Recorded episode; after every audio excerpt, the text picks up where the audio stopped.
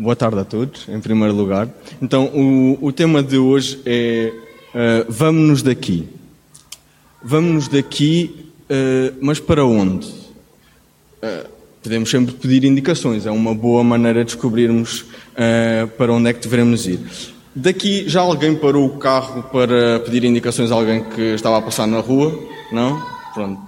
acontece várias vezes, mas vamos imaginar que Estão, estão numa viagem, param para, para pedir indicações a alguém e a pessoa vos responde. Pronto, eu peço atenção porque um, ehm, isto é algo que vai ser falado ao longo da mensagem de hoje. A pessoa diz-vos em frente, para cima, cá dentro, para trás e para fora. Eu vou repetir. Em frente, para cima, cá dentro, para trás e para fora.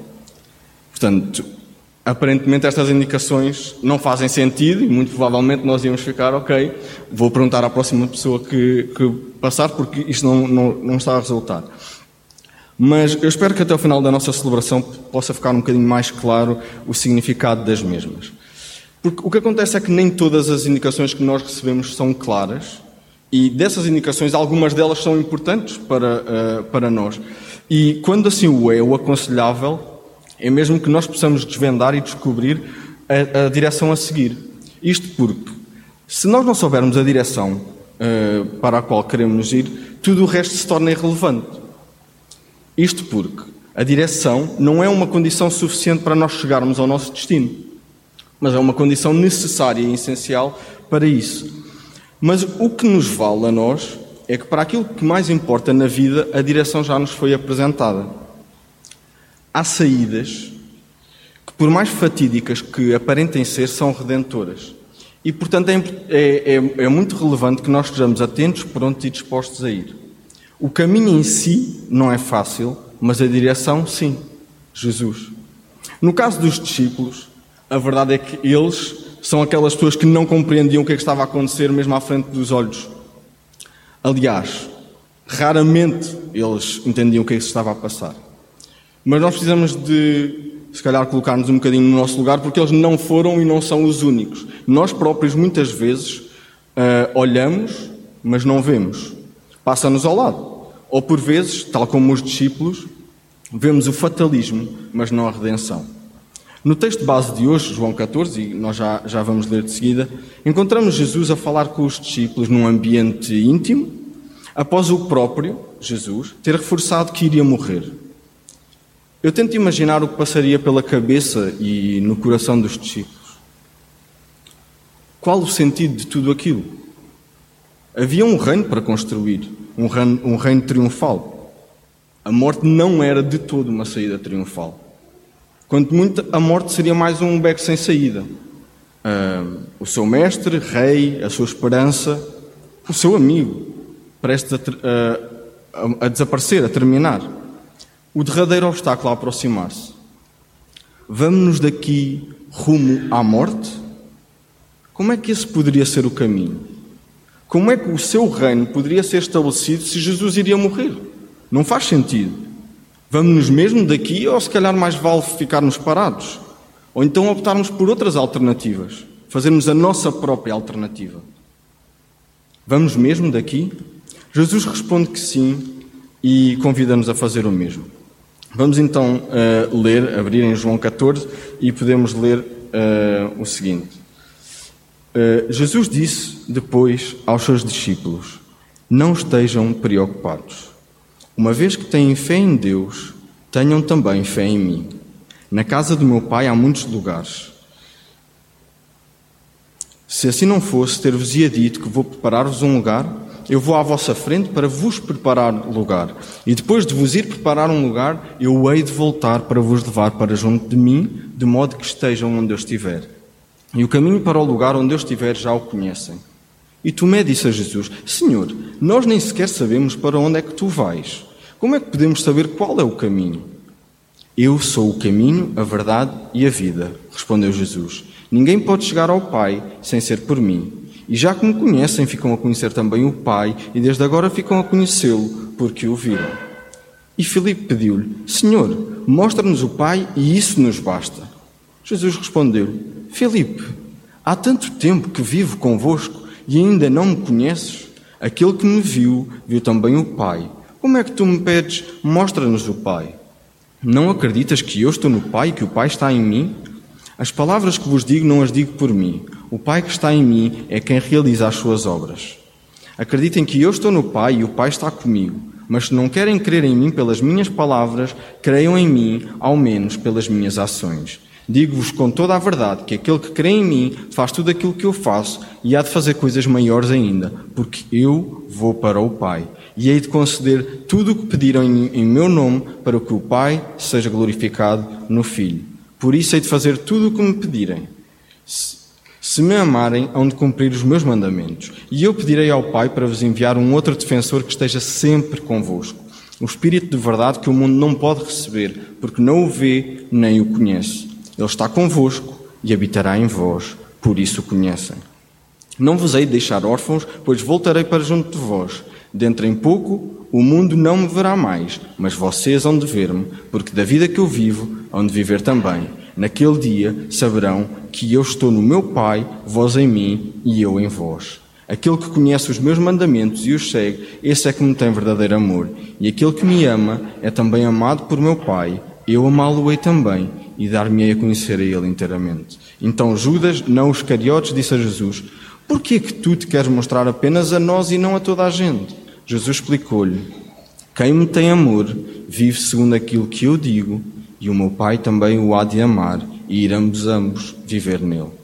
Quem não me tem amor não guarda as minhas palavras. E a palavra que eu vos digo não é doutrina minha, mas do Pai que me enviou. Digo estas coisas enquanto estou ainda no meio de vós, mas o defensor, o Espírito Santo, que o Pai vos irá enviar em meu nome, há de ensinar-vos tudo e fará com que recordem tudo o que eu vos ensinei. A paz vos deixo, a minha paz vos dou, mas não a dou como a dá o mundo. Não se preocupem, nem tenham medo. Ouviram aquilo que eu disse. Deixo-vos, mas volto outra vez para junto de vós. Se me amassem, alegrar-se-iam com a ida para o meu Pai. Porque o Pai é mais do que eu. Disse-vos tudo isto agora, antes que as coisas aconteçam, para que quando acontecerem, acreditem em mim. Já não tenho tempo para falar muito, já não tenho tempo para falar muito mais convosco. Aquilo que domina este mundo está quase a chegar. Ele não tem nenhum poder sobre mim, mas desta maneira dou a conhecer ao mundo que amo o Pai e que tenho feito aquilo que o Pai me mandou. Levantem-se, vamos embora. Uh, continuando com alguns enigmas, e ainda sem ter desvendado uh, nenhuma das indicações iniciais, gostava de propor um desafio simples uh, que, que envolve todos. Se imaginarmos a vida como sendo uma viagem de carro, são diversos os sinais de trânsito que nos podem ir aparecendo ao longo do caminho. Nesse sentido, gostava de falar de um deles, que, por sinal, pode ser aplicado àquilo que os discípulos estavam a sentir momentos antes desta conversa. Eu vou dando as pistas e, quando souberem, podem ir levantando as mãos. Um, e, e, eu depois hei de pedir a, a, alguém para, para dizer qual é que é aquela, aquele sinal que acha que é. Então, é um sinal que é azul. Portanto, é a primeira pista. Se alguém já chegou lá, pode levantar a mão. Segunda pista, é um sinal de informação. Porque eu descobri que nem todos os sinais azuis são de informação. Terceira pista, tem duas linhas. Ainda não, ainda há muitos. Quarta pista, esta é capaz de ter das que revela mais. As linhas são perpendiculares. Vou continuar, ok? Ainda ninguém tem o braço no ar. Quinta pista. E esta tem um bónus. Uma das linhas é vermelha e a outra não. Já se começa a. Já, já não tenho muito mais pistas, ok? Na verdade, não, não tenho mais nenhuma. Se ninguém chegou lá, o André levantou o braço. André, diz lá. Não, é, esse, esse aí tem, as linhas são paralelas, não são perpendiculares. A Ruth levantou o braço. Exatamente, isso mesmo. Via pública sem sentido, mais conhecida, com, ou seja, é, o, é, um sinal de beco sem saída. Portanto, uh, na analogia da vida, uh, como viagem de carro, este sem dúvida que é aquele sinal com o qual, não nos querendo nós deparar com ele, muitas vezes vamos lá parar. E quando isso acontece, parece que não há volta a dar. Na saúde, nossa e daqueles que nos rodeiam, na família, nos relacionamentos, no trabalho, seja no que for. Mas existe saída desses becos? Se estamos a falar de saídas, se calhar até faz sentido falarmos de êxodos. São saídas. E há êxodos que são verdadeiros êxitos. E é seguro dizer que conseguimos ver isso na Bíblia, em, em várias ocasiões até, e o denominador comum, manifesto de várias maneiras e feitios, é a graça superabundante de Deus. O Mar Vermelho era intransponível, até deixar de o ser. Se formos a ver, as muralhas de Jericó eram indestrutíveis, até deixarem de o ser. Golias era invencível, até deixar de o ser. E a morte era o fim, até deixar de o ser. Há caminhos que são autênticos becos sem saída, não há dúvida. Por outro lado, é bom lembrar que há autênticos becos que Jesus transforma em saídas esplendorosas. Na nossa vida, momentos há em que olhamos à nossa volta e parece que nos encontramos num beco sem saída. Momentos há em que parece que tudo desabou Olhamos à volta e não existe mais nenhum caminho a percorrer. Os discípulos estavam nessa situação. A morte de Jesus era um beco. E, a seu ver, claramente sem saída. E o que Jesus lhes queria mostrar era que esse beco, não deixando de ser um beco, era um beco com saída. A morte não era o fim. E com isto, uh, queria dar aqui um, uma ressalva. Em momento algum, Jesus está a dizer aos discípulos que deixam de estar num beco num aperto, num momento mais difícil, triste e duro. Um beco com saída pode continuar a ser um beco. Jesus não menospreza nem nega a dor e sofrimento dos discípulos, mas também não os isenta de passar por essa situação. O que vemos lá no primeiro versículo é que Jesus pede que confiem nele, que tenham fé.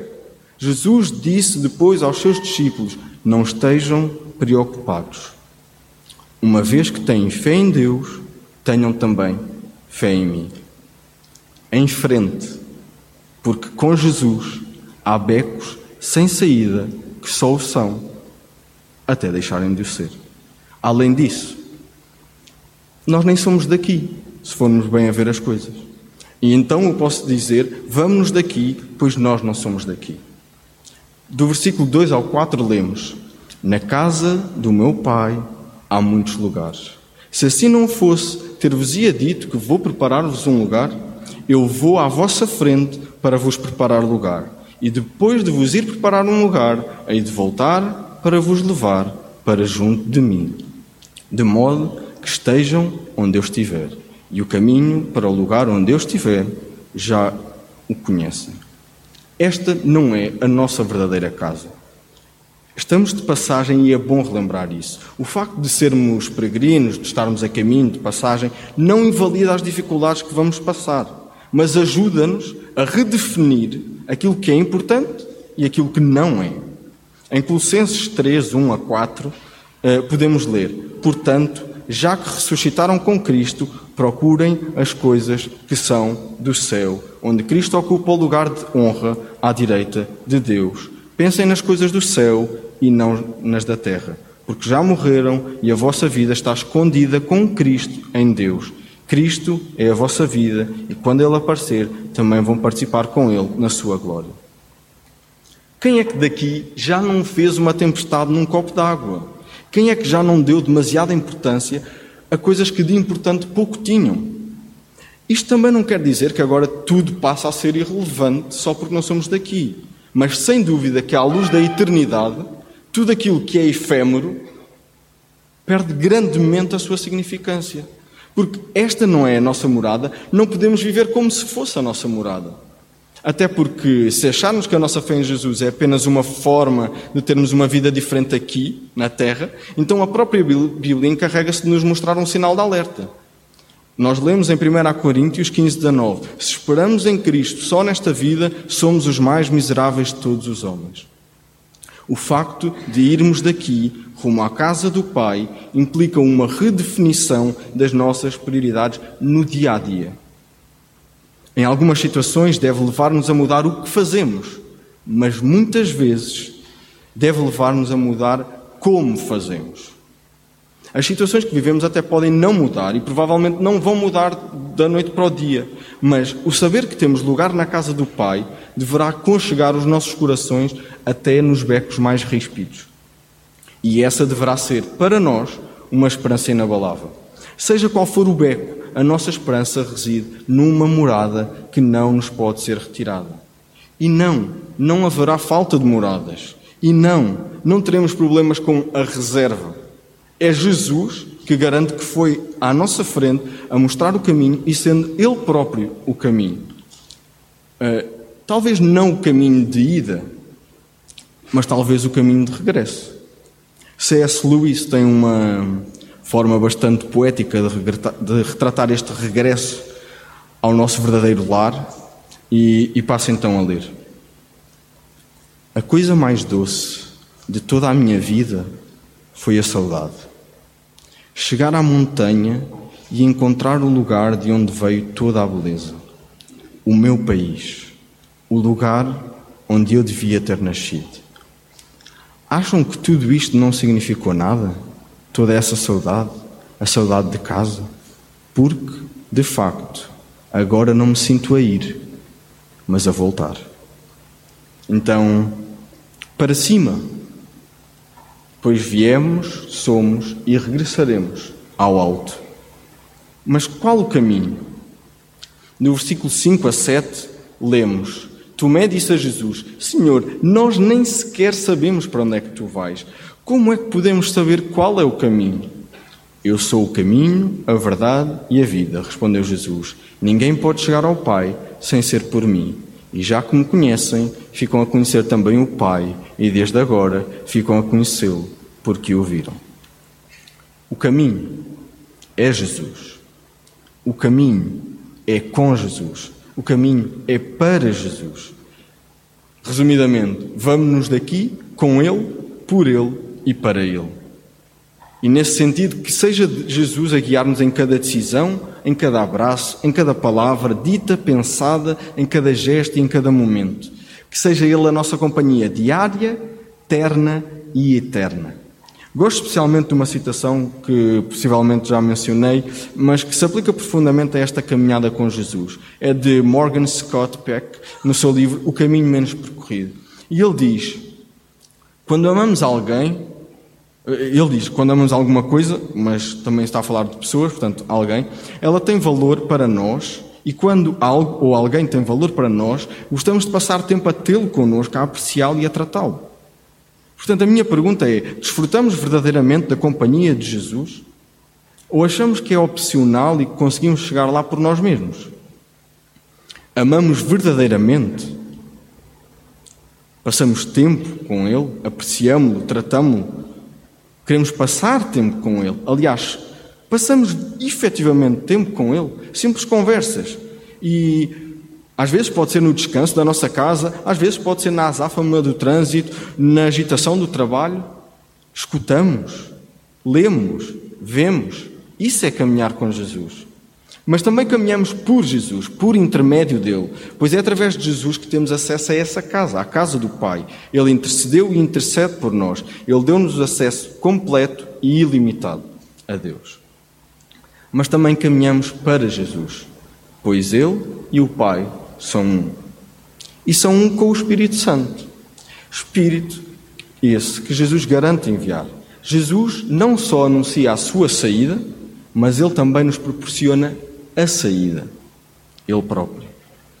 Neste caso, ele apresenta-nos a presença do Espírito Santo e diz: Se me amarem, hão de cumprir os meus mandamentos, e eu pedirei ao Pai para vos enviar um outro defensor que esteja sempre convosco o Espírito de verdade que o mundo não pode receber, porque não o vê nem o conhece. Ele está convosco e habitará em vós. Por isso o conhecem. O Espírito faz morada em nós. Mas não só habita, como, segundo o texto, há de nos ensinar tudo e fazer com que recordemos tudo aquilo que Jesus nos ensinou. A saída está cá dentro. Como confirmação, podemos ler do versículo 19 ao 21 o seguinte: Mas vocês vão de ver-me, porque a vida que eu vivo vão de viver também. Naquele dia saberão que eu estou no meu Pai, vós em mim e eu em vós. Aquele que me conhece os meus mandamentos e os segue, esse é que me tem verdadeiro amor, e aquele que me ama é também amado por meu Pai. Eu amá-lo-ei e dar-me-ei a conhecer a Ele inteiramente, cá dentro, porque Jesus habita em nós. Mas a saída não é para dentro, pelo menos não para dentro de nós. Se confiarmos completamente em nós, aí sem dúvida que vamos barrar num sinal de beco sem saída, onde para sair, só de mão dada com Jesus e em marcha atrás. A autossuficiência é um beco sem saída. Nesses becos, a saída passa por voltar para trás e afirmar prontamente: vamos-nos daqui. É que num coração autossuficiente só há morada para um e não é para Jesus. Não é que ele não queira fazer morada em cada pessoa, até porque, como nós vimos, ele afirmou que não faltam moradas. Mas somos nós mesmos a colocar-nos no seu lugar e a não dar espaço para que ele em nós habite quando achamos que valemos por nós mesmos. Aí só nos resta o arrependimento, a assunção do erro e a mudança de direção. Se há algo que Jesus enfatiza é que Ele fará morada naqueles que o amam e, consequentemente, fazem o que Ele diz. Podemos ler no versículo 23 e 24: Quem me tem amor, vive segundo aquilo que eu digo, e o meu Pai também o há de amar, e iremos ambos viver nele. Quem não me ama, eh, e quem não tem amor, não guarda as minhas palavras. A promessa está reservada para aqueles que o amam, para aqueles que vivem segundo aquilo que Jesus diz. E retomando outras palavras de Morgan Scott Peck, quando amamos alguém, o nosso amor só se torna demonstrável ou real através do nosso empenho, pelo facto de que, por alguém, damos um passo a mais ou caminhamos mais uma milha. O amor não acontece sem esforço, pelo contrário, o amor é trabalhoso. Quando estava a escrever, uh, lembrei-me de algo que também já tinha dito uh, quando falámos sobre o Deus intangível. E que creio que também se aplica aqui. E é o seguinte: o próprio amor, sendo um conceito intangível, só se torna tangível quando agimos. Quer seja o amor ao próximo, quer seja o amor a Deus, não podemos amar na teoria. Não existe. O amor é prático, é para ser vivido e demonstrado. Portanto, vamos-nos daqui amando e sendo amados e habitados por Jesus. Por último, Jesus termina esta conversa dizendo, do versículo 29 e até ao final, Disse-vos tudo isto agora, antes que as coisas aconteçam, para que quando acontecerem, acreditem em mim.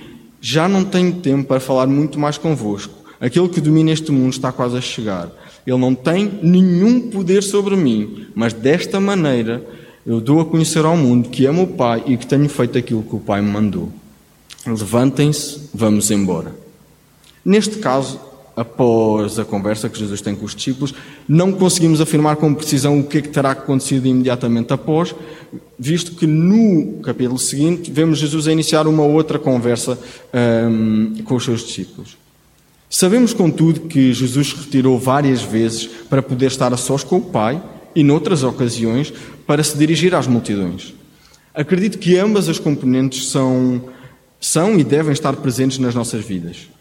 O vamos-nos daqui para descansar, repousar e estar junto do Pai, e o vamos-nos daqui colocar em prática isto de amar ao próximo como a nós mesmos. Aliás, como Jesus nos amou.